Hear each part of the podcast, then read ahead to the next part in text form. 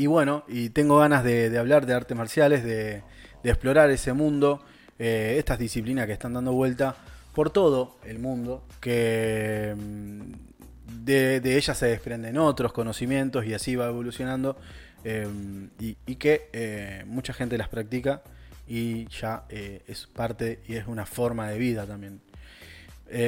preguntarte primero cómo, cómo te acercaste vos a, a, hacer eh, un arte marcial como, como taekwondo, ¿qué, había en ese momento? ¿Qué fue lo que a vos te tocó? Porque para esa época taekwondo era muy, muy nuevo, muy moderno.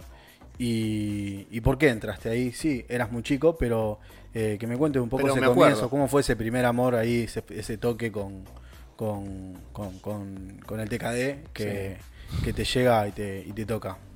Bueno, primero muchas gracias por la invitación. Eh, sí, arranco de muy chico, obviamente que me acuerdo, particularmente me llevaron porque bueno, me costaba adaptarme un poco a los grupos eh, y me daba cuenta que bueno, estaba un poco excluido, tal vez por, por la cuestión física, siempre fui muy chiquito, flaquito, este, y me costaba adaptarme, digamos, a los grupos ya desde muy chico.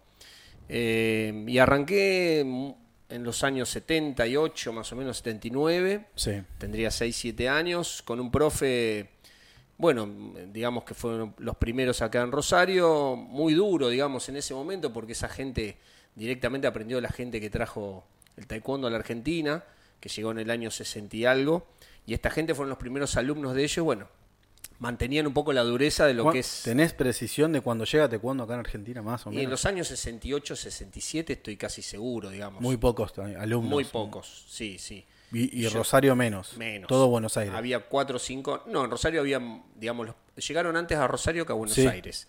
Y, realmente eran muy buenos profes, pero bueno, con la este, falta, digamos, de, por ahí del, trato a los nenes en ese momento. estoy hablando eh, yo tendría 6, 7 años, me acuerdo que estuve un par de clases sentado, no me dieron ni 5 de bolilla. Le dije a mi viejo, mira, no me gustó mucho este profe. Y bueno, me dijo, vamos a buscar otro. Y ahí, bueno, recaímos con, quien fuera mi profe, mi, mentor, mi amigo, se llama Mario Llorio, que después, bueno, años después falleció en un accidente, pero que, bueno, yo recalé con él, que era amigo de, mis tíos, de mis viejos, y, y bueno, de ahí un poco surge mi, mi estilo de vida desde muy chico. Claro. La verdad. Empezaste a, entrenar, a conocer eh, estas bases que tiene esta arte marcial y, cómo te atraviesa todo esto. En realidad arranca porque, bueno, a mí me gustaban las artes marciales. En esa época vos pensás que yo tengo 51 años, me cumplí 52, todo era blanco y negro, todo venía de mm. afuera. Lo poco que venía eran revistas. Este, y bueno, y series de artes marciales, todo, es más, yo iba a ver películas a los cines acá en Rosario, Heraldo, cines que digamos no existen más.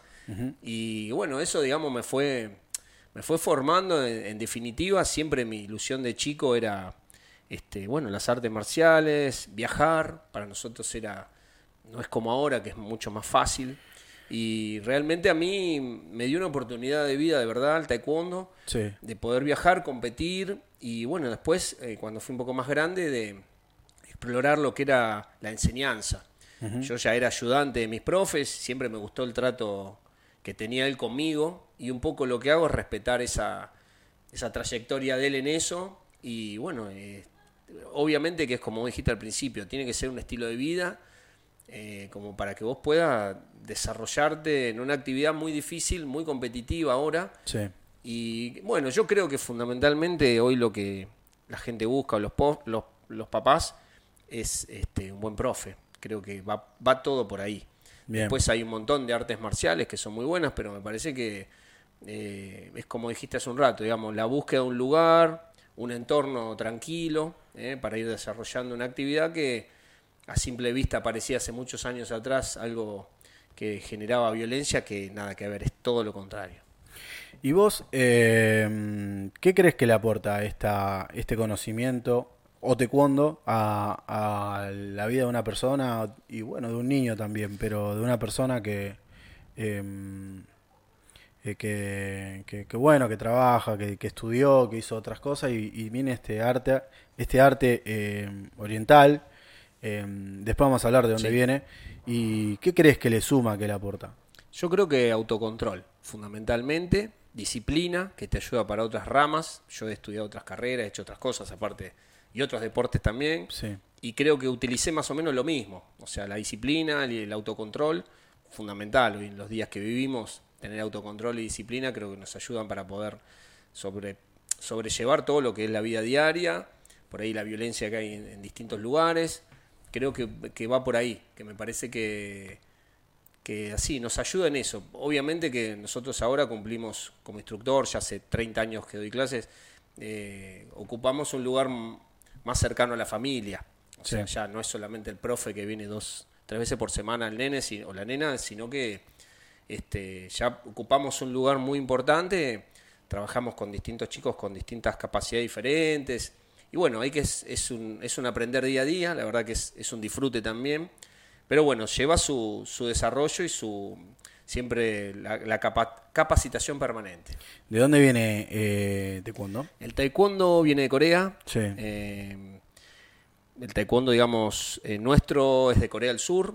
Este, tuve la oportunidad de conocer en el año 2010 que fui a competir y ahí me di cuenta de lo que era realmente el arte marcial que practico, que lo que se hace acá es bastante diferente. ¿Fuiste a Corea Fui a Corea en el 2010 a competir? a competir al Mundial de Taekwondo Pero había un nivel... increíble.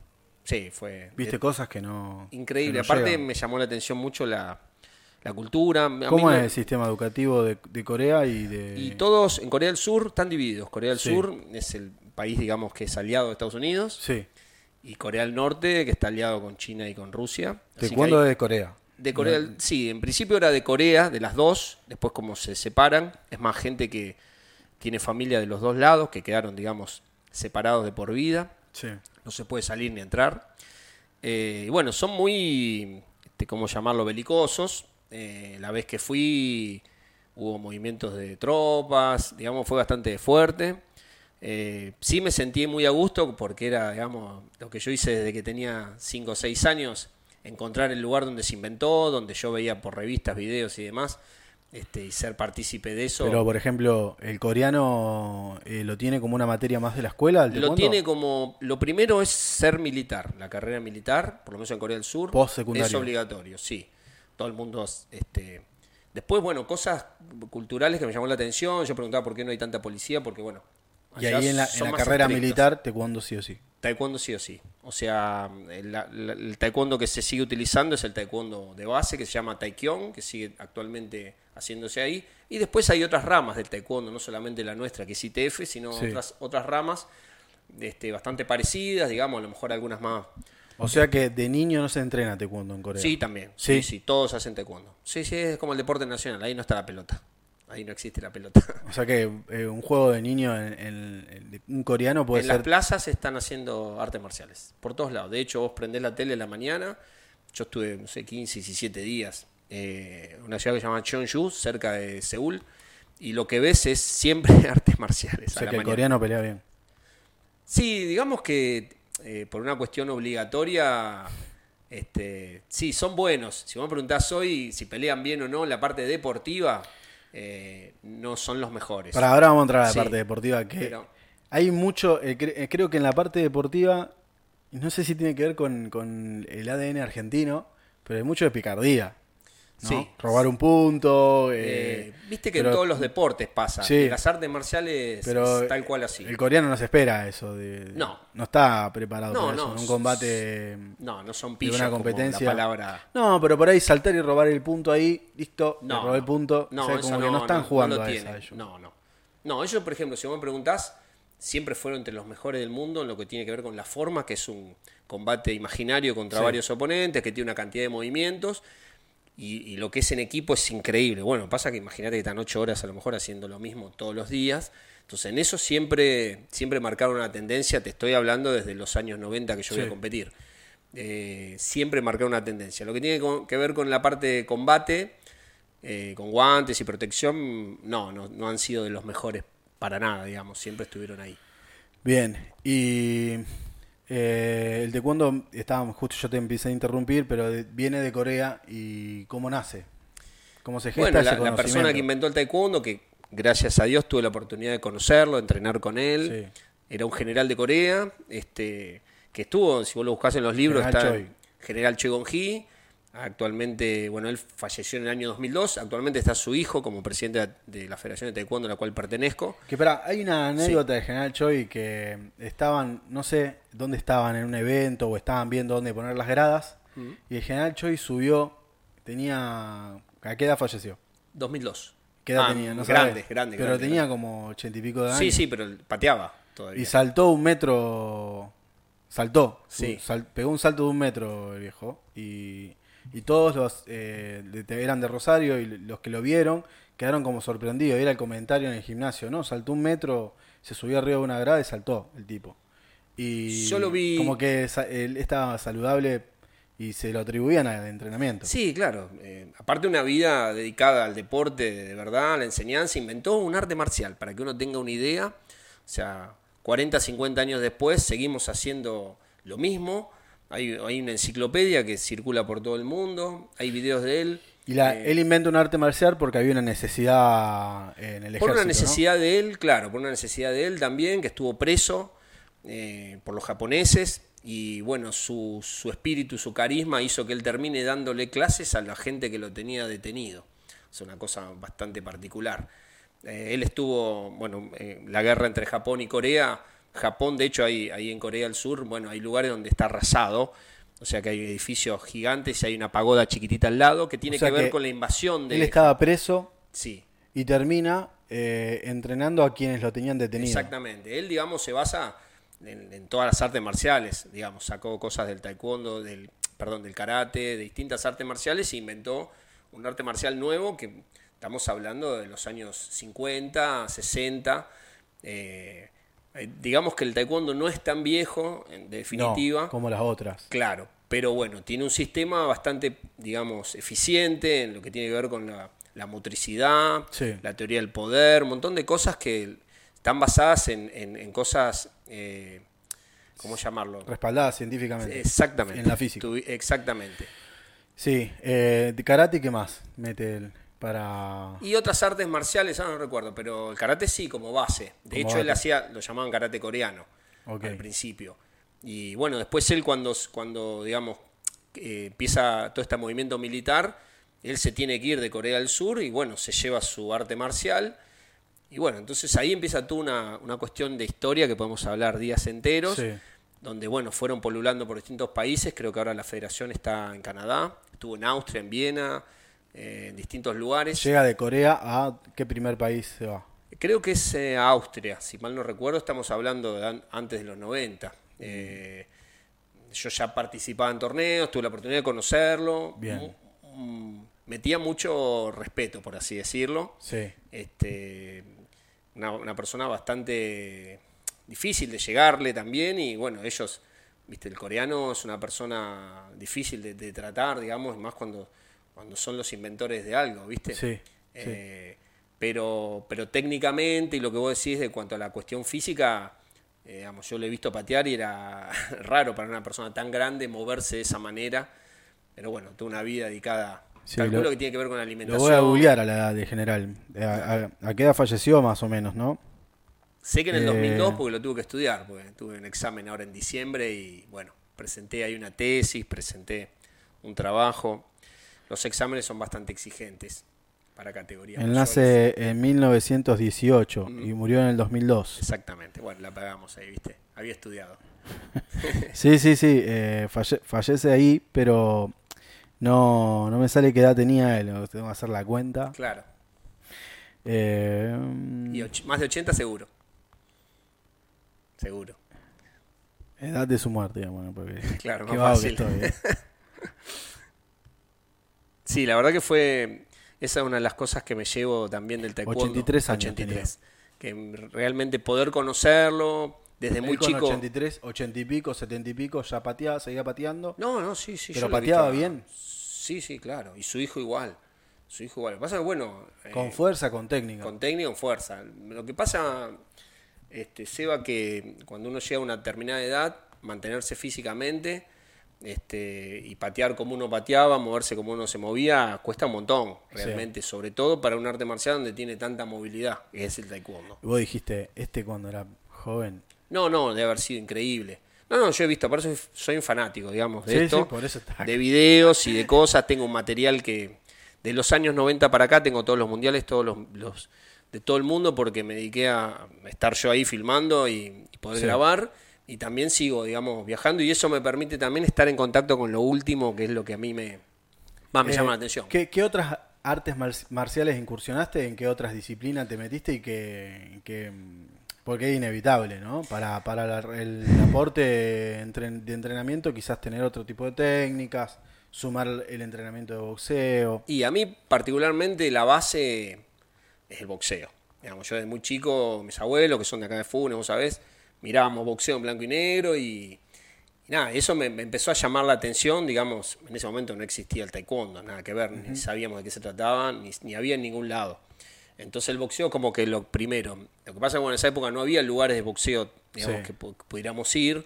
Entonces, bueno, primero fue el taekwondo. Pero creo que, bueno, yo hice boxeo muchos años. De hecho, trabajé en una productora de boxeadores también, unos cuantos años.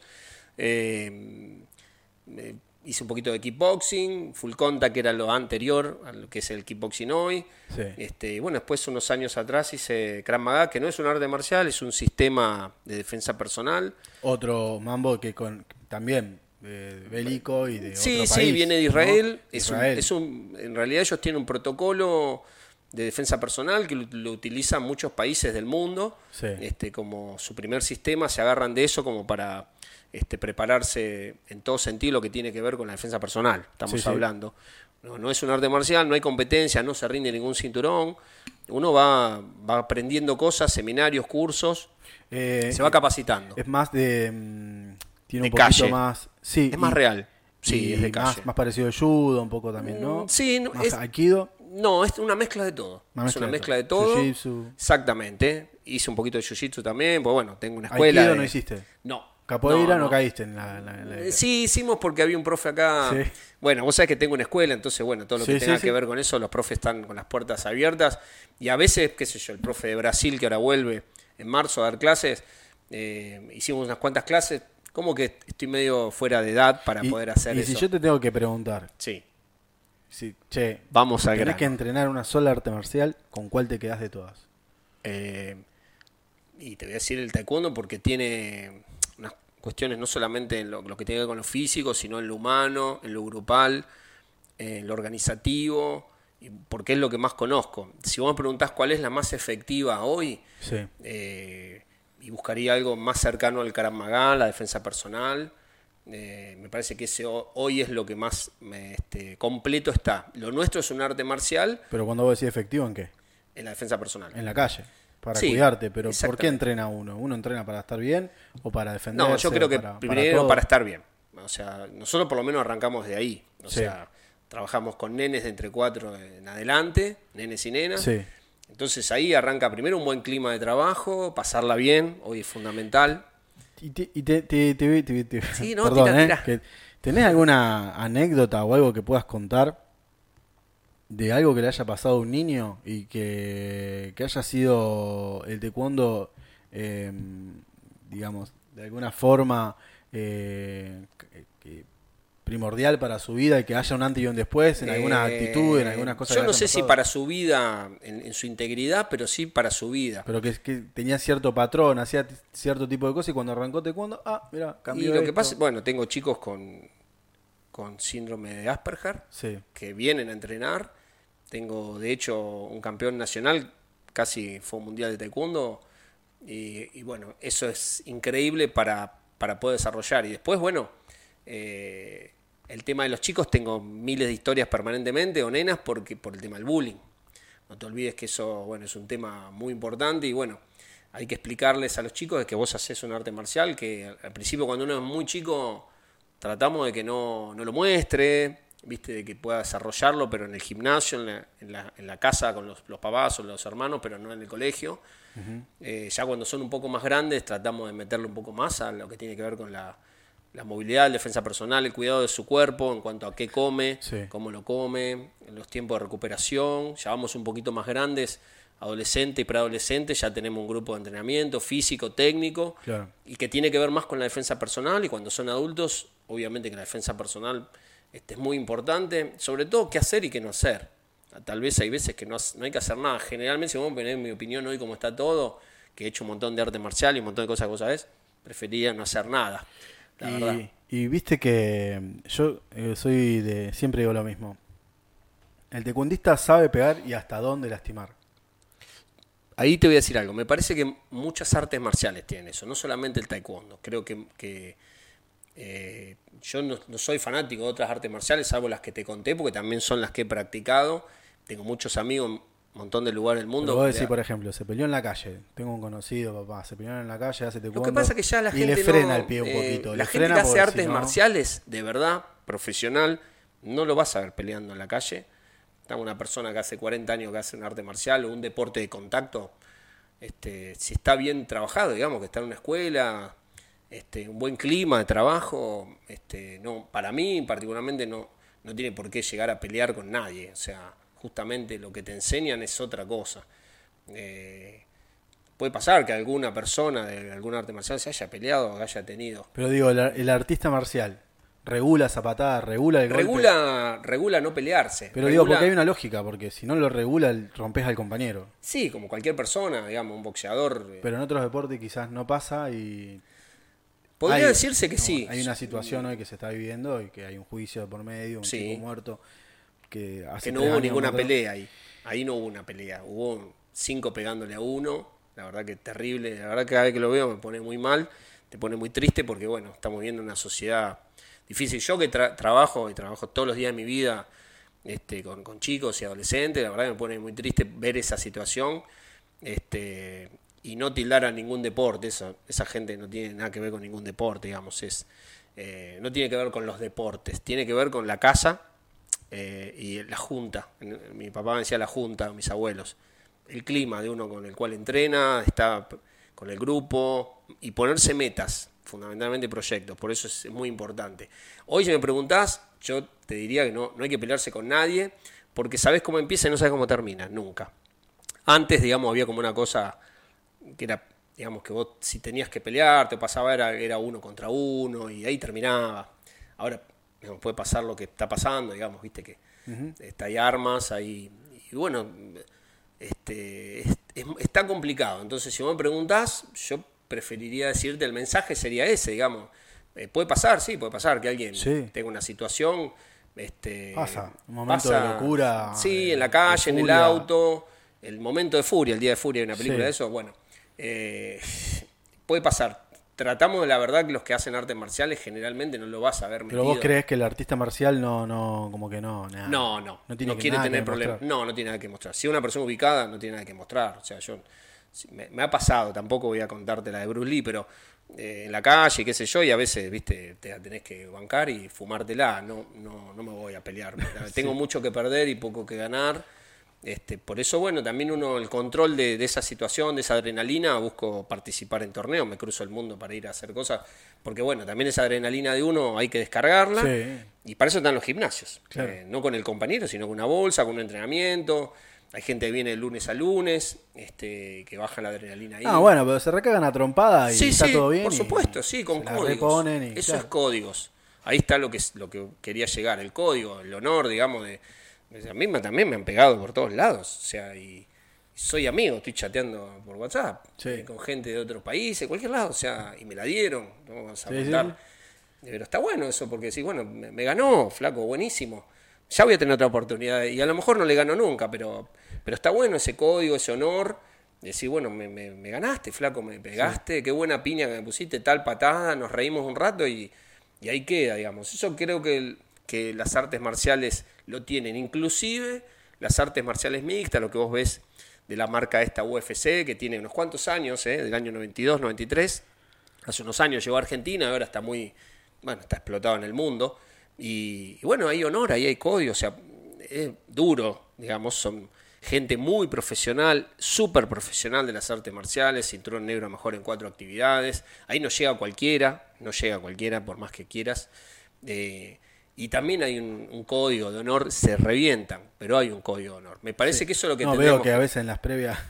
Sí, un poco de show, un poco de circo. sí, algunos no debe tener onda con el otro y querrá ganar y hay mucho, mucho plata, mucho poder, muchas cosas, marca, sponsor, un montón en el medio que hacen que uno este, pero dentro de todo, salvando eso, que es verdad, a veces, a veces saludan bien, a veces ya arrancan que se van a matar y qué sé yo, pero en general, eh, rescatando, si me hablas de las artes marciales, eh, eh, por más que sean artes marciales mixtas, porque se mezclan muchas artes marciales, este, con un reglamento que es de la UFC, o hay otras marcas, otras empresas que tienen otros reglamentos. ¿Se entiende? O sea, no Estaba el juego de la UFC dando vueltas. Claro. Recién hace poco salió.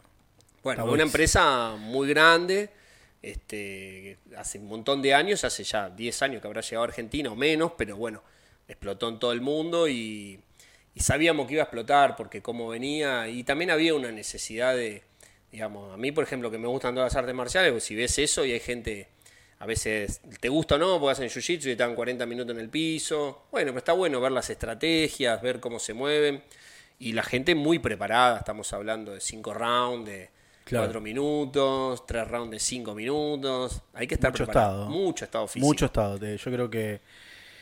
Yo hace mucho que no entreno, pero sé que terminaba un minuto de. de, es. La verdad que se te, se, te sale el corazón. El pecho, como que no. no es, fuerte, es llegar al extremo y llevar al, no, sé, no tiene nada que ver con jugar al fútbol o no es otra cosa es otra cosa esto es eh, y aparte que si te distraes la da. Sí, sí, claro. Entonces, son, deportes de contacto. eso también hay, que tenerlo en cuenta. Son todos deportes de contacto donde la idea es eh, minimizar el contacto físico a medida que uno va. Generalmente cuando menos se sabe, más se golpean. Cuanto más se sabe, menos se golpean. O vos, ves de afuera, se están reventando y nada que ver. Digamos, los dos están acostumbrados a recibir y a pegar. Entonces hay otro tipo de aguante. Pero sí, cardio, digamos, tiene a full. Cardio a full. A full. Este, bueno, eso en cuanto a las clases. Después, si hablamos más del deporte o más de... En las clases, digamos, este, lo que se va utilizando mucho es, este, hoy por hoy, si vos me preguntás qué diferencia hay entre otros países, eh, yo ahora estuve en Irlanda en agosto, dando un seminario con unos alumnos míos, Joao, Daniel, Juan Pablo acá de Funes, eh, vemos que hay otro clima de trabajo mucho más tranquilos, los chicos son mucho más tranquilos, eh, no te digo que no huele una mosca, pero... Y, no que, están bajo ninguna presión de nada, digamos, son divertidos y todo, pero son distintos, tienen otro nivel de energía, digamos, para así decirlo. Bien, bien. Bueno, eh, preguntarte un poco sobre, sobre cine y eh, estuviste siendo actor de riesgo. Sí, hice un casting y también en eh, coreografías de pelea. Exactamente. Sí, sí, hice un casting para una, una, serie que se llama Arrepentidos, que está en YouTube. Eh, salió por Nacho, por todo el mundo. Y bueno, hice un casting acá en Rosario, a través de una amiga mía que trabaja en cine. Y me llamaron de nuevo, hice otro casting, me llamaron de nuevo, hice otro casting. Y bueno, después quedé este, como doble del actor principal de la serie. Eh, de México, toda la, producción era mexicana. ¿En Nacho? En Nacho, sí. Eh, y eso, bueno, fue algo, una experiencia única, realmente super. ¿Qué te hacían hacer? Y al principio era eh, cosas que uno no conocía tanto, digamos. O sea, cuando llegué, primero al casting, había dos cuadras de cola, y digo, ¿por qué me van a elegir a mí? Había unas bestias gigantes, qué sé yo. Bueno, tenía que ver cómo uno habla, cómo se mueve, cómo patea, cómo este, la, ah, te castiñaron patadas. Sí, hablando, hablando la cámara, ah, moviéndome. Eh, y después que bueno, tenía más o menos la misma contextura física que el, de cara. Que el actor. De, físico más o menos. Este, obviamente que tuve que hacer vestuario, ponerme un bigote, barba. Fue una experiencia muy linda. Grabamos en la ciudad de Rosario, en otras locaciones, debajo del hipódromo que hay como unas cavernas, yo no sabía cuando llevan los caballos, bueno, ahí abajo hicieron como unas celdas. Eh, la verdad que fue una experiencia muy buena. Terminado eso, los productores me volvieron a llamar para hacer otros capítulos que se filmaban acá en la provincia de Santa Fe. donde yo tenía que coordinar este, nada, escenas de, de peleas, un poco que ya había trabajado en tele, que sé yo, había visto, Claro. tampoco soy experimentado, pero este, tuve un grupo, digamos, que, que coordina eso, se llama FX Stand, que es una empresa de Buenos Aires. Y bueno, ellos me enseñaron, digamos, yo en ese momento no sabía utilizar un arma, no sabía, eh, digamos, manejarme, me tuvieron que explicar en ¿Vos qué hacías? ¿Te ibas a un... pa- eh, Eh, cuando te llamaban para grabar, dónde, dónde hacías Y tiempo? eh, hacían, por ejemplo, no, tenían como un galpón en, el centro Rosario, donde ahí hacíamos lo que era, eh, digamos, lo vestuario. Y después, bueno, había locaciones, que yo, en un, grabamos un estacionamiento, imágenes con autos, digamos, todo muy como se ve en la tele. Eh, la verdad que fue una experiencia increíble. Yo aparte no sabía tirar y bueno, la persona que me enseñó me dijo, mirá que es de verdad. O sea, no tiene balas, pero tiene pólvora, así que hay que tener este cuidado. Y nada, fue una experiencia única. Sobre todo gente que no sabe hacer artes marciales. No sabía pegar una piña Claro. a nadie.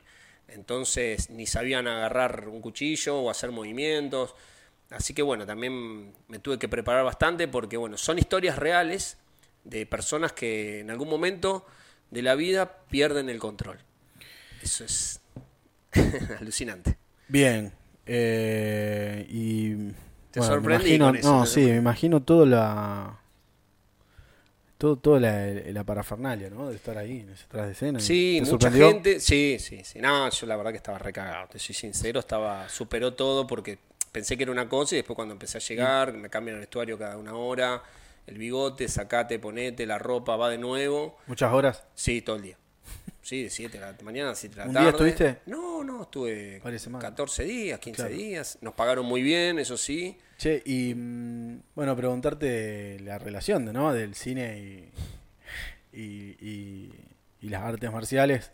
Eh, ¿Qué pasa ahí, no? ¿Cuándo empezaste vos a, Y a de empezar? chico. Que empezaste a ver películas y dijiste... Los que tenemos más de 40 vimos Bruce Lee, vimos Sí. la, la serie de Bruce Lee donde estaba muchacho David en uno pelado que estaba en televisión, todo eso muchos años atrás. Y ahí donde empezamos a, Pero, a a ver, conocer las artes Chuck marciales. Norris Chuck Norris, sí, y Bruce Lee. y Bruce Lee. De hecho, hay las primeras peleas en cine, está Chuck Norris y Bruce Lee en el cine. O sea, Sí, eh, que él es protagonista, ¿no? Bruce Lee. que eran no los dos o sea Chuck Norris era como el segundón después había otros personajes digamos que algunos tuve ¿Hicieron películas juntos? sí sí sí Ah, no, no vi. sí sí están están Eh, bueno, viste, a ver, vamos, vamos a eso. Dale. Porque había que ser artista marcial o había que ser actor primero. ¿Cómo era, viste? El- e- esa mezcla, porque realmente No, estaba fundamentado hay- lo que los locos hacían. yo creo que hay gente que no, no había hecho arte marcial y, y tuvo éxito de, de hecho este que te comenté de Vicarra y no pateaba un calefón o como el de la, la serie de ¿cómo que se llamaba? de, de Karate Kid Sí. el del señor el- el, No, eh, eso sí. obvio, Bueno, no. que el señor que estaba ahí, que pateaba, qué sé yo, no hacía, No, no, no, había hecho artes marciales. Eh, un poco te da cosa, porque decís, bueno, ¿por qué no pusieron uno que Pero supiera- Karate Kid se acercaba un poco más a la realidad. Sí, era más sí, contemporáneo, sí. ¿no? Sí, De- hecho, igual- torneos y- Sí, bueno, eso fue lo primero. Eso fue lo primero que vi, de hecho lo vi en el cine y salí de ahí estallado. Quería, quería pelear, quería competir. En ese momento no había tantos torneos como Claro. ahora que hay por todo el mundo y a toda hora. El fin de semana, no, ahora durante la semana. Pero Y- creo que ahí Bueno, pero- arrancó. Pero mm, quiero volver a, a Bruce Lee. eh, si, digamos, este tipo inventa un arte marcial nueva, una nueva Jet disciplina. Kundo, sí. Y lo que hablábamos antes, eh, fuera de cámara, era que él medio que se lleva un poco algunas cuestiones, como algunos... No revela todo, no deja todo él. No, creo que aparte se murió muy joven, tampoco se saben bien las...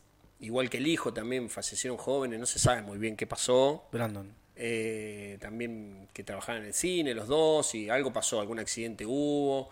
Yo creo que ellos, eh, sobre todo el padre Bruce Lee, digamos, marcó una época y una historia, aparte real, o sea, un tipo que era que estaba súper dotado en lo físico y de ahí nos empezamos nosotros a nutrir y era el primero que nada que ver porque era kung fu. Una, él inventó como una, no sé cómo llamarlo, Él diferente. toma el Kung Fu. Sí, pero él inventa un arte marcial tomando cosas del Kung Fu y tomando cosas de otras artes marciales. ¿Cómo se llama? Jet Kune Do. Eh, eh, Jet Kune, el Do siempre lo ponen en las artes Sí. marciales. Y bueno, yo, es lo primero que vimos. De hecho, mi primer viaje, yo tenía 17, 18 años, tuve un mes en, en Los Ángeles, fui a ver todos los lugares donde se hacían las películas, estaba como este, fascinado con eso. Y a partir de ahí empezás a, a ver que hay gente en, en el cine que no, no pateaba un calefón y que hay gente que, que, que, digamos, se dedicaba 100%. Al arte algunos, marcial. claro, y algunos demostraban, inclusive él, él tenía que demostrar que lo que era, digamos, lo quería mostrar. Entonces, Sí, en- hacía, en eventos. Sí, en eventos y a gente que lo apretaba en vivo le decía, bueno, vení acá y a ver si te la aguantás. Y era áspera en ese momento. Aparte eran los principios del Te- te- arte marcial. Eh, ¿te, te acordás de alguna demostración que haya hecho que te haya sorprendido? Y ¿O me que acuerdo- se haya peleado con algún boxeador famoso de la época. Sé que entrenaba, entrenaba a un jugador de básquet de, de, digamos, de Los Ángeles Lakers, sí, y, y a gente de otras, de otros palos que él entrenaba.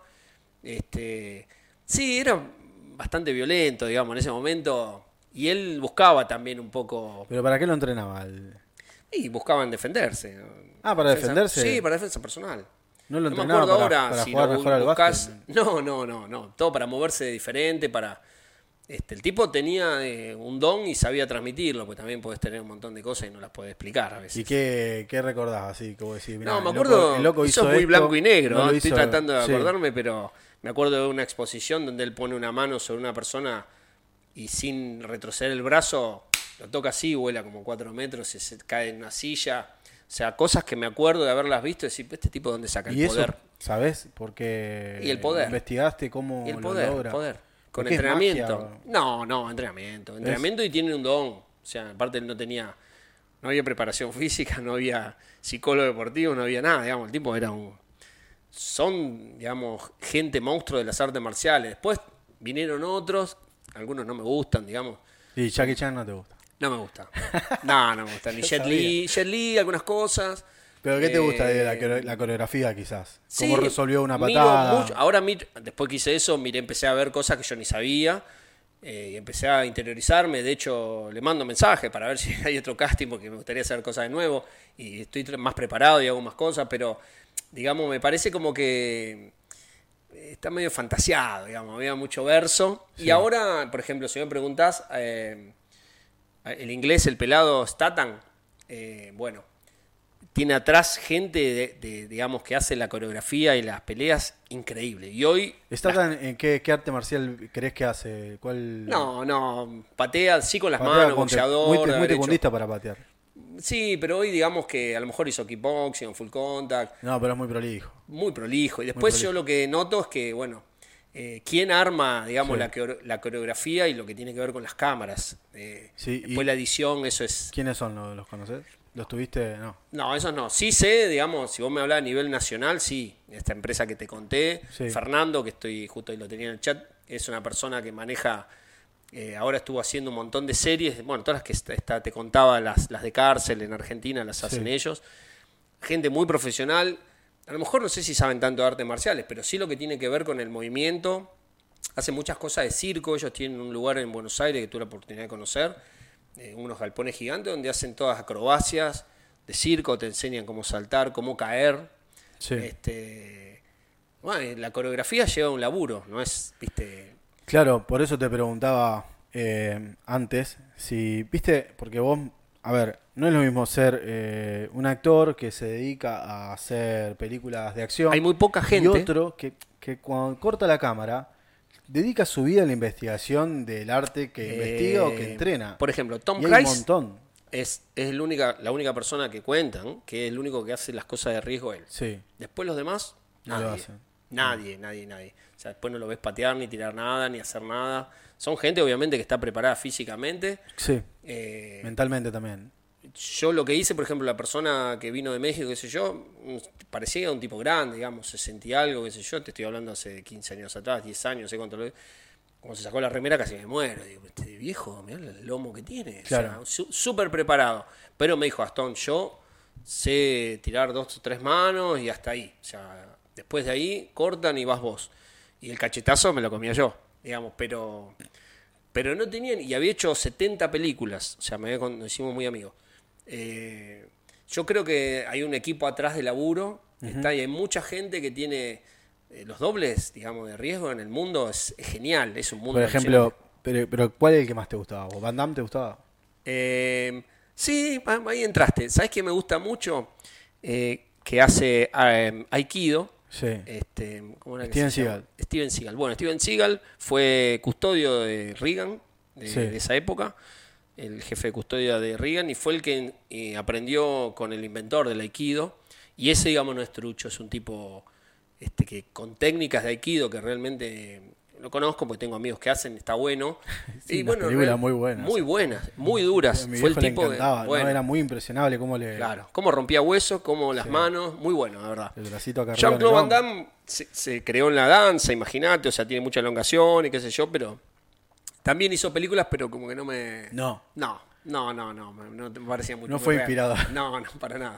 No, aparte en esa época no había mucho. Pero pateaba. El material sí. Después hay gente, eh, digamos, de las artes marciales que incursionaron en el cine. Eh, me acuerdo de Bill Wallace, que es un, un- un artista marcial muy conocido en Estados Unidos, vino a Argentina a dar seminarios un montón de veces, o eh, de Jet Urquide, si vos lo googleás o lo buscás en YouTube, bestias, que ellos sí incursionaron en el cine, o sea, lo llevaban para hacer, digamos, no de doble, sino de lo que hacían. Lo- Eso lo- me lo parece más real.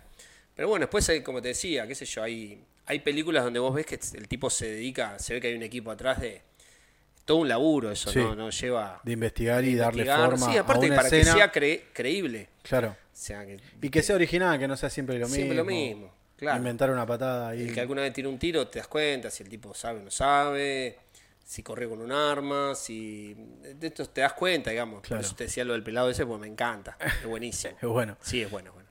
Eh, bueno, ¿y qué, qué arte marcial le gana a cuál? Muy buena pregunta. Eh, y yo me quedo con, con el Krav Maga. Sí. Sí, sí, sí, sí. Si alguno me va a matar, pero bueno, no importa, es mi opinión. Eh, tuvimos la oportunidad de estar con, con la persona que lo... Yo hice siete cursos, ¿Qué es seminarios. para soldado elite?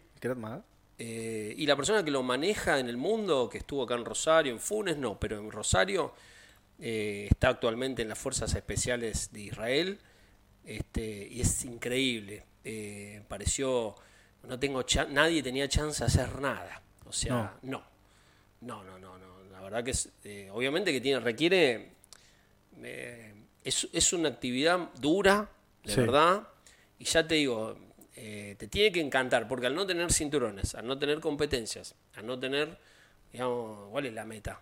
O sea, no tener graduación, bueno, tenés que capacitarte y lleva tiempo. Y para mí lo que se trabaja mucho las clases de, en estrés, o sea, como una cosa real, como un acting, eh, se grita, se dicen malas palabras, se dicen, eh, Ah, ¿sí? se hace como un acting, claro, para que vos vayas, digamos, este, la realidad, vayas entrenando cosas que después te puede llegar a pasar en la calle, que en realidad la idea es, como te dije antes, nadie quiere pasar por ninguna situación de esa, los que tuvimos alguna vez alguna situación de esa es horrible Claro. y no querés volver a Es pasar. horrible. Es horrible el post, más allá de cómo terminé. Bueno, si, si terminaba golpeado, peor, pero si no terminaba golpeado, por ahí. Y pero el estrés es terrible es y no, no- la verdad no no pero no esto no es de acá de Argentina ¿eh? porque a veces uno tiene la idea que en otros lugares no pasa nada y no es verdad Está- Bueno, Crack Maga Israel. sí Y después, vos que viajaste mucho y que recorriste mucho eh, pa- para las competencias, sabés lo que te iba a preguntar.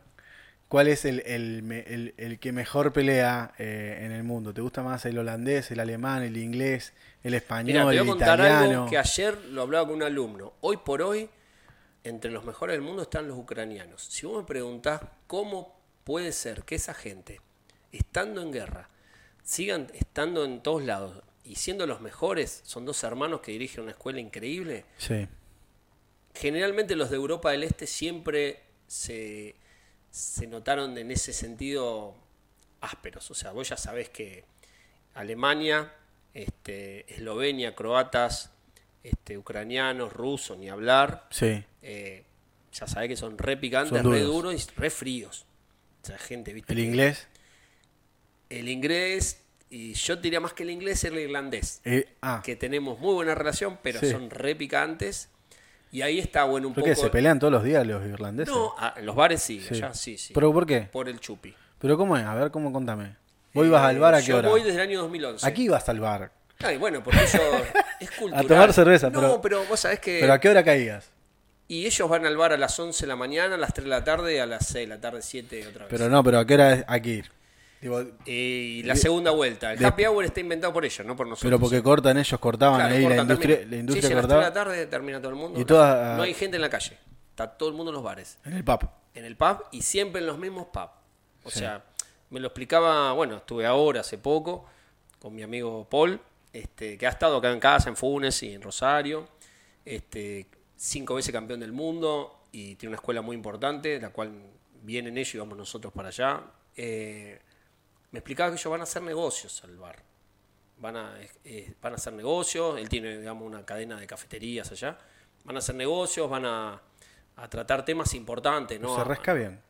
Sí, toman, toman bast- tan agu- aguantan, eh, escucha esto, aguantan mucho. Nosotros no tenemos ni idea de lo que es tomar, en realidad, porque eh, toman unas pintas así, media tibia, que la Guinness es cerveza, ¿no? Cerveza morir. Sí, sí, nadie toma otra cosa. No existe el trago, esas cosas te miran raro. como si- sidra, esas cosas. Hay una sidra tirada, un poquito fuerte, que un, un vino. Pero todo el mundo toma cerveza, es Y- mujeres todas también, todo el mundo. Pero qué, una cuestión de segundos, una bomba que está por estallar en cualquier momento.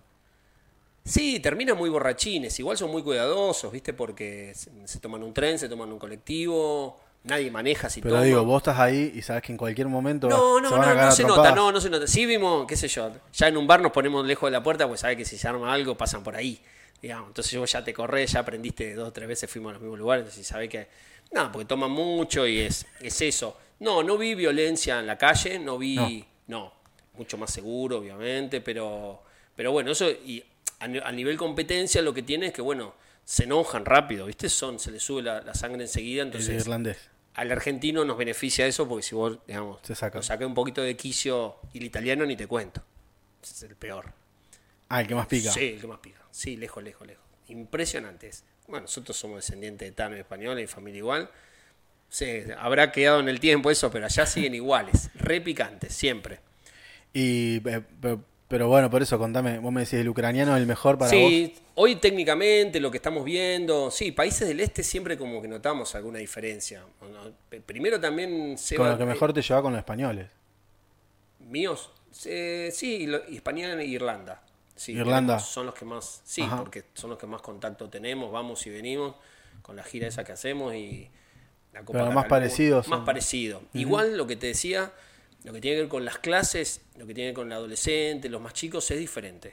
O sea, se manejan diferente, hay otro clima, eh, no es tanto barullo, no tenemos que estar repitiendo. Ya las artes marciales, yo otro día le contaba, no sé, no me acuerdo a quién, que vos no podés ir a un gimnasio y pagar la membresía y entrar.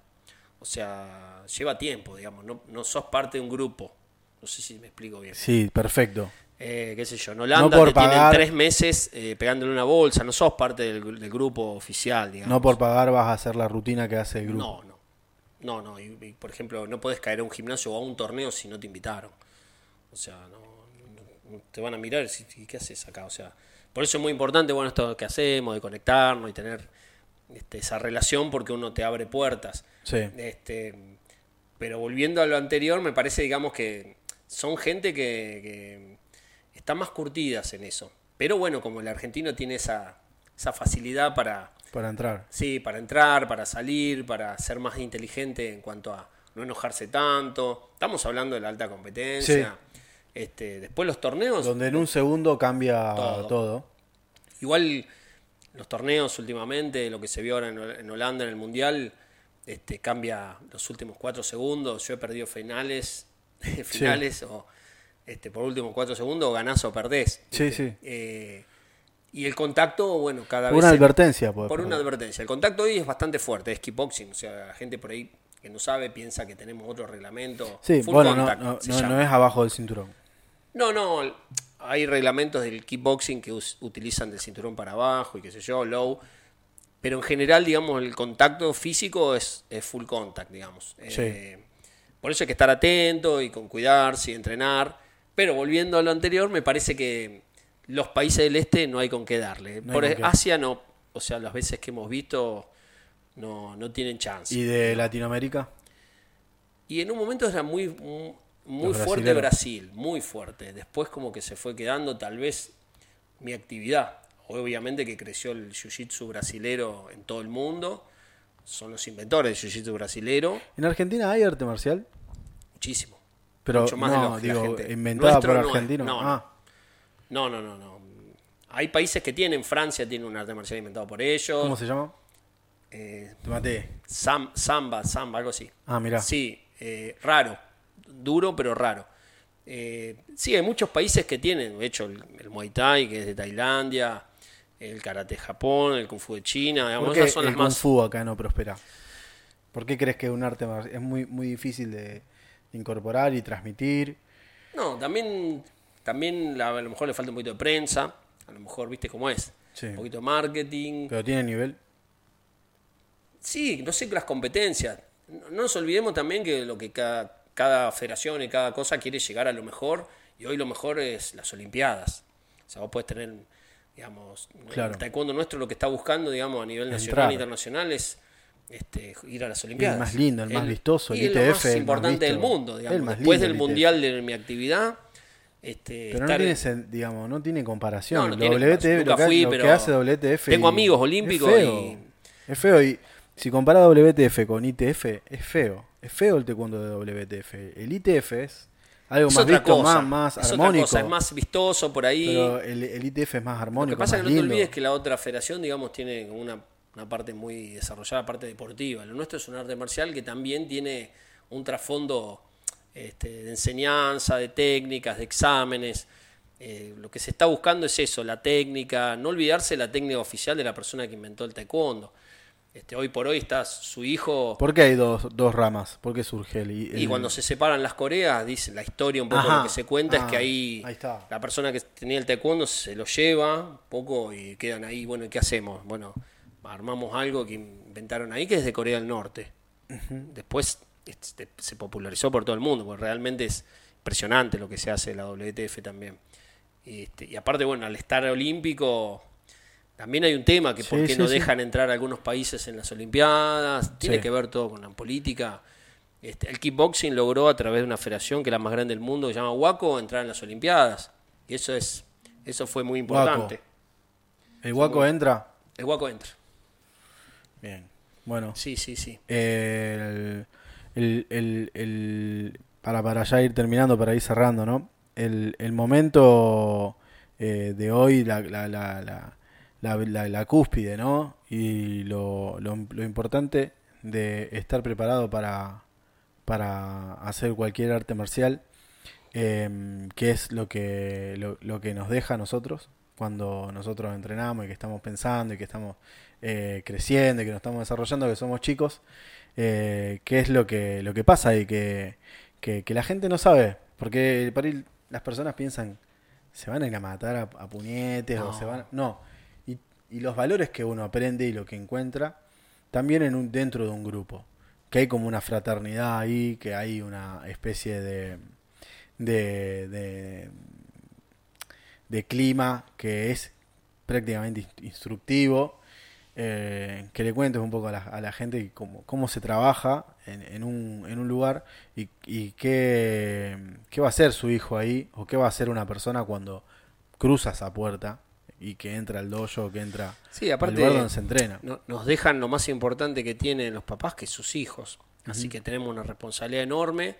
Eh, yo creo que es muy importante, por eso le digo a la gente, que busque bien, que busque los profes, que investigue, que se quede a mirar de cómo dan las clases, cómo tratan a los chicos y a las nenas. Este, y sobre todo, cero violencia. O sea, el tema tiene que ser un disfrute. Por ahí cuando nosotros empezamos será diferente. Hacían hacer 100 flexiones con nudillo en un piso de, de cemento. Sí, o por ahí decías algo que no tenías que decir y te- y- 20. Sí, sí, eso. 20 a mí flexiones, particularmente... No, pero 20 más. eh, Claro. Si me preguntás, a mí eso fue cambiando y yo que voy, estoy en clases, no solamente voy a un torneo, sino que voy a las clases de los nenes. Me gusta mucho investigar eso. A mí me sirvió mucho para, para hacer otro tipo de deportes. Para, por ejemplo, yo cuando hice el curso de, de- de socorrista, de guardavida, que yo nunca fui nadador, pero mentalmente todo lo que arrastré de taekwondo, cuando lo apliqué ahí, era no sé de dónde sacaba la fuerza y la, la, la voluntad para hacer cosas que tiene- físicamente yo no estaba preparado. Entonces me costaba el triple o el, eh, ¿viste? Entonces eh, el taekwondo como que me dio unas herramientas eh, implícitas que no, que no estaban, que no sé de dónde saqué, pero era dale, dale, dale, dale y estaba eh, esto como muy arraigado en mí, como, no sé, creo que tiene que ver, yo arranqué a los cuatro años y medio, Gastón, Claro, era, como yo, era un nene, un poquito un más chico, bebé pero- era yo. Sí, sí, sí, sí. Entonces lo tengo muy incorporado. Y después el respeto, la, la forma de dirigirme al mayor, a... eh, Sí, el respeto que había antes en la sociedad, de nuestros Sí. abuelos, de, de los papás, eso fue cambiando y hay que tratar de, de volver al eje original.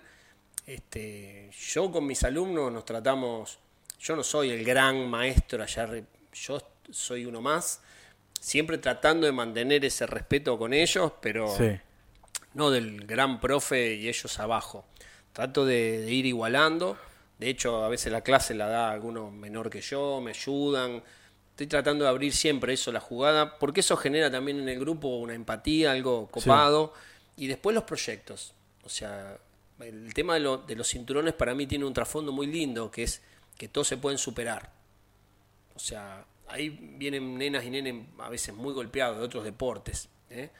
No porque el deporte sea malo. sino- frustrados. frustrados. No porque el deporte sea malo, sino porque a lo mejor por distintas situaciones, del deporte competitivo, del profe que a veces no, no tiene las herramientas, no se sabe manejar, o te pega un grito, lo trató mal. Entonces vienen muy golpeados y ahí cada uno, las artes marciales, no el taekwondo solamente, sino las artes marciales, cada uno encuentra su lugar. Estamos. Y para allá quiero ir. Este, no todos van a servir para competencia, no todos van a servir para, pero sí para, para, para superarse. El cinturón eso es superación, nada más que eso, es un Claro. color, pero es una superación y estás con eso y te metes en algo y en un ambiente este, lindo. Y lo que tiene, digamos que ahora se agregó mucha teoría, o sea, los chicos, obviamente por, por tener al tanto a, a mano todo lo que tiene que ver con las redes y con el mundo, Alcance, claro. que nosotros no teníamos y bajábamos No, libros claro, y qué sé no. yo, o tenías que decir, bueno, a mí particularmente lo que hice fue, eh, ¿qué pasa en Canadá? Y bueno, vamos a ver qué pasa, vamos. Claro, tuviste que ir. Y sí, porque no te contaban una historia, después llegabas allá, sí, no era tan como no te era la tan- contaban. Claro. No, no era lo que yo me imaginaba. O era mejor de lo que vos esperabas. Y por qué un tipo tiene 25 campeones del mundo, ¿qué pasa en ese lugar que... Claro, y el tipo. O sea, el clima, fui a Montreal, a Quebec, qué sé yo, estuve una semana, 10 días, y pero ¿cómo puede ser que de ahí salgan esa gente? Todo, todo bueno.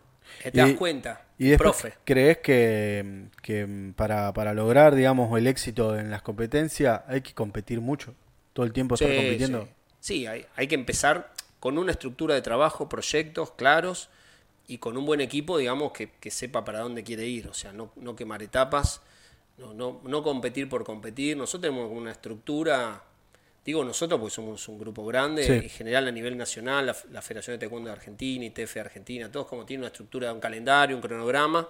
Y me parece que por eso está el torneo regional de Funes, está el torneo nacional, el torneo vas como subiendo escalones, o sea, no puedo llevar a un chico a competir a, a Europa o Irlanda a un torneo porque tienen otra situación económica, de, de vida, eh, otra viven diferente, entonces Claro. bueno, hay que tratar, porque el deporte nuestro es un deporte de contacto, tratar de no quemar etapas. Generalmente lo vamos viendo también, eh, no, no tiene que ser obligatorio. Cuando algo es obligatorio, no está bueno. O sea, el que quiere competir se acerca, me dice, mira, nos gustaría competir, Sí. sobre todo la familia. Esto es en familia. Por eso está bueno conocer a los papás, los, las mamás, cómo es el entorno también, para ir explicándole de qué se trata. Que no, nadie se pelea con nadie. Generalmente la gente, los nenes, cuando uno empieza, yo tengo nenes de jardín, infantes o nenas, y viste, los papás miran, todavía a alguno le falta Claro. información y le falta. Pero fundamentalmente es el clima donde uno entrena, el grupo, este, los profes, tiene que haber mucha capacitación. eh, y bueno, gente que se dedica, a lo mejor no tiene otro trabajo y se dedica el tiempo que tiene, pero son muy profesionales. ¿Pensaste en escribir un libro? No, tengo- tengo ganas de hacer algo, contar un poco la historia de lo que yo viví, a lo mejor, que fueron. Yo me dediqué pura y exclusivamente a competir y a viajar. He hecho otras cosas que a mí el taekwondo me ayudó. Sí. Este, y sobre todo eh, los viajes que me abren la cabeza o me abrieron para poder hacer eso con mis alumnos. Pues también eh, llevar 20 personas a Europa a competir en dos países no es fácil porque tenés este, distintos climas, distintas costumbres, distintos pesos Ajá. para competir, llevar, traer. Creo que a mí me ayudó mucho mis profes cuando yo era chico, este, todavía lo tengo, mi profe del Barat, que sigue siendo Sí. mi profe, presidente de la federación, y también eso de, de estar permanentemente buscando cosas, investigando, no quedarse. Me parece que, que a las artes marciales, las personas que le dedican ¿Y quién, quién está en el mundo lo más moderno ahora con el taekwondo? ¿A quién está despiando? Pues si esto, esto están. Eh, y no, nosotros estamos a la vanguardia. en Ah, ¿sí? taekwondo, sí. Lo que te decía, a lo mejor me gusta este, ver cosas de otros países a nivel competencia o a nivel organización. Eh, si me preguntás cómo estuvo el Mundial ahora de Holanda, estuvo muy bueno, se transmitió por televisión, todo, cosas a mejorar. Este, eh, obviamente que hubo torneos en Brighton, Inglaterra 2016, fue increíble, mucho mejor organizado. Sí. Eh, veo más que todo cómo, cómo laburan los profes en el día a día. O sea, qué, qué- qué podemos innovar. No te olvides que a los 5 minutos 10 de clase me dicen estoy aburrido. Un nene. Porque tenés la tablet. Pero sin la tablet, ¿qué hacemos? Y entonces, bueno, ahí donde uno tiene que... Este, no nos olvidemos que tuvimos que inventar algo con el Zoom. O sea que hoy con los niños Sí, ahí donde voy mirando tenés que más. ser creativo porque se te Creativo. aburre. 5 o 10 minutos, 20 minutos como máximo. Profe, estoy aburrido. ¿Y ahí qué hacemos? Entonces, bueno, eh, por eso hay que. Yo tengo una organización, digamos, este, semanal, eh, para poder enseñar. Por ejemplo, los viernes no enseño nada nuevo porque el chico está muy cansado. Entonces, bueno, arrancamos del lunes, dejamos descansar un día.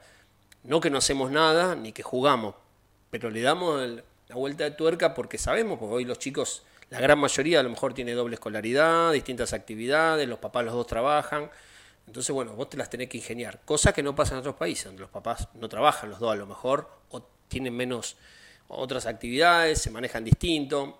Bueno, es como vivimos, entonces uno se tiene que adaptar. Vos tuviste que hacerte cuando vía Zoom. Y cuando, cuando nos agarró la pandemia, yo estaba volviendo de Europa y empieza ya con el Zoom. Y dije, acá no va a llegar, eso, eso es de Europa. No, acá no va a pasar y a la semana cerraron todo y Algo había que hacer. Estabas Sí, en casa no, y y- tenía este, un montón de gente y no sabía qué hacer. La gran mayoría no se enganchó. Tuve 50 alumnos. Tres horas por día daba Zoom, tres horarios distintos por cinturones y reinventarse. Este, con una cámara que tampoco sabían instalarla, con una compu al aire libre porque no podías ir al lugar de trabajo porque no te Claro. daban habilitación, entonces lo tuve que dar una cochera abierta, me morí de frío y tuve que inventar, tuve que inventar. Y con, con lo que eso llevaba, que tengo mil anécdotas para contarte, pero llevaría horas, que te apagan el teléfono, que te ponían hijo de- que te ponían el perro delante de la cámara del nene, que se iba corriendo y no quedaba nadie, y se iba. Y vos se escondía atrás de un sillón y vos tenías que estar llamando al papá, che, fíjate que está. Fue durísimo, pero bueno, a mí la pasé mal, pero aprendí un montón de que, de que digamos, si en esa situación de estar todos encerrados, hubo hasta exámenes. A fin Claro. de ese año pudimos rendir por Zoom. Pero fue algo, fue algo alucinante. Algunos de esos chicos rindieron ahora en diciembre para cinturones negros. La verdad que fue. Este, me gustó poder, digamos. ¿Te pasa que te caen con pibes que te dicen, che, este es un revoltoso bárbaro, no sé Sí, cómo- vienen con la idea también. Y se eh, Le se- dicen, que, ¿cómo es que me le dicen que es hiperkinético o hiperactivo? Eh, digamos, eso los papás le llaman a veces hiperactivo al que está al full, que le encanta, que no para. Eh, Sí. que es verdad, ¿viste? Son las 2 de la mañana, el pibe está también por to- todos los las cosas Dispositivos. que claro, los dispositivos, el teléfono, la tablet, cuando está aburrido toma la tablet.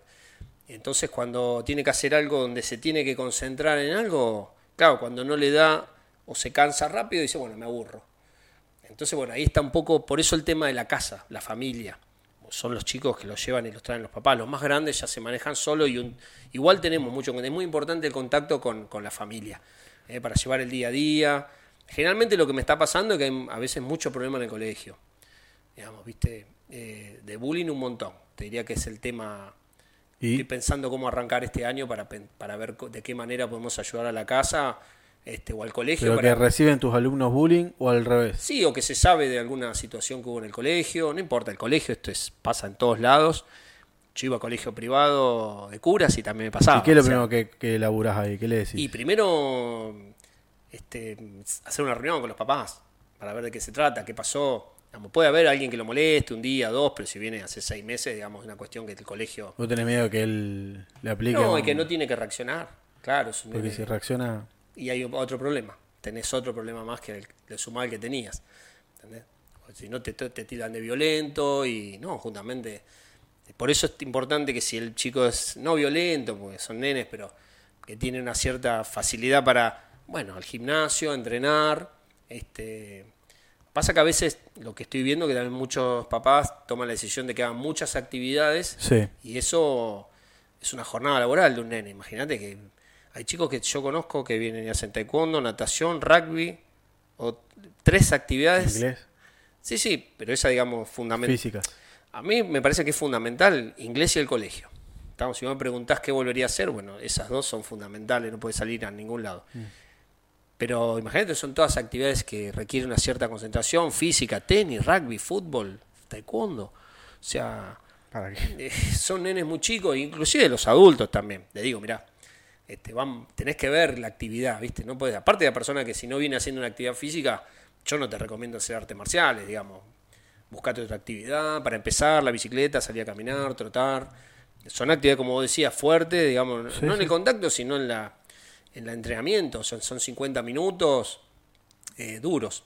Así que, bueno, hablamos de todo. Sí. La verdad que estuvo, estuvo bueno. Estuvo bueno. no, es eh, un poco también eh, salir de lo, de lo común y, poder charlar de, de, cosas que pasan de verdad, en, sobre todo acercarle a la gente que no, que no conoce ¿no? el mundo del arte marcial y y sin tener un guion, un rumbo. No, no, esto, bueno, ni sabíamos que iba a tratarse. No, yo tampoco. Creo que el mensaje, eh, salvando a veces lo que se ve por tele, qué sé yo, es en el día a día las artes marciales, el laburo de los profes es fundamental, el equipo de trabajo. Este, yo tengo ahí un psicólogo que me da una mano también, porque uno a veces son cosas nuevas y, que bueno, uno tiene que, que capacitarse, aprender para ver si podés tomar al nene o a la nena o no este, pero me parece que las artes marciales eh, es una actividad que sirve para todos y todas, está bueno. Eh, y me parece que ahí, eh, al no ser un deporte tradicional, donde la exigencia a veces es diferente, donde se busca ganar, viste, como efecto que no está malo. A mí me gusta ganar también, entreno para eso, mis alumnos también, pero fundamental saber perder, creo que uno aprende cuando pierde, no cuando gana. Entonces me parece que no tanto el resultado, sino el trayecto para llegar allá. Entonces me parece que eso es fundamental hoy, buscar eso. Este, los otros deportes, los deportes tradicionales son muy buenos también, porque yo he hecho fútbol, he hecho rugby, de hecho me, me apasionan los deportes, pero me parece que las artes marciales entran todos, que eso está bueno hoy en día. Bien, Gastón, bueno, gracias por venir, loco. No, gracias por la invitación. haberte podido eh, charlar un poco, entrevistarte, iba a decir, sí, que lo mismo, pero eh, de, hablar un poco sin, ya te digo, sin guion, sin ninguna estructura que... Eh, sí, obviamente tocamos temas de actuales, de actualidad, porque lo meritaba y es algo que, yo siempre lo quiero charlar. y a ver qué pasa, ¿no? Que cada uno pueda aportar su granito de arena para, para que dejen de pasar este tipo de cosas, de situaciones eh, de violencia. Yo tengo dos hijos y no, no, no, no, ni lo pienso, o sea, pero ni, ni, de un, ni de un lado ni del otro, entonces, bueno, eh, a ver qué, hacemos, qué se, qué se hace. Hay que estar cerca de los chicos, hay que, sobre todo la prevención, está, y que estén ocupados y metidos en algún proyecto de algo. Eh, yo cuando tengo alumnos que tocan la guitarra, que hacen música, rap, hip hop, de qué sé yo, de todo, está buenísimo, me parece que eso es estar ocupado y estar este, enfocado en algo. Eh, yo a los chicos les hago escribir qué proyecto tienen para este año. Algunos no entienden qué estamos hablando. ¿no? ¿Qué proyecto quiero rendir? Quiero hacer esto. Voy a estudiar, me voy a comprar, puedo viajar, puedo hacer esto. Parece que hoy van por ahí. Y después la prevención, digamos, ¿viste? Este, y, el grupo. Parece que cuando uno, está en un grupo, con un proyecto, este, un bien común. Este, por eso no, no tiene que ver con un deporte, sino con, este, con las actitudes, viste, fuera y dentro de los lugares. Bien, con eso cerramos, ¿eh? Gracias. Gracias a vos, Eva.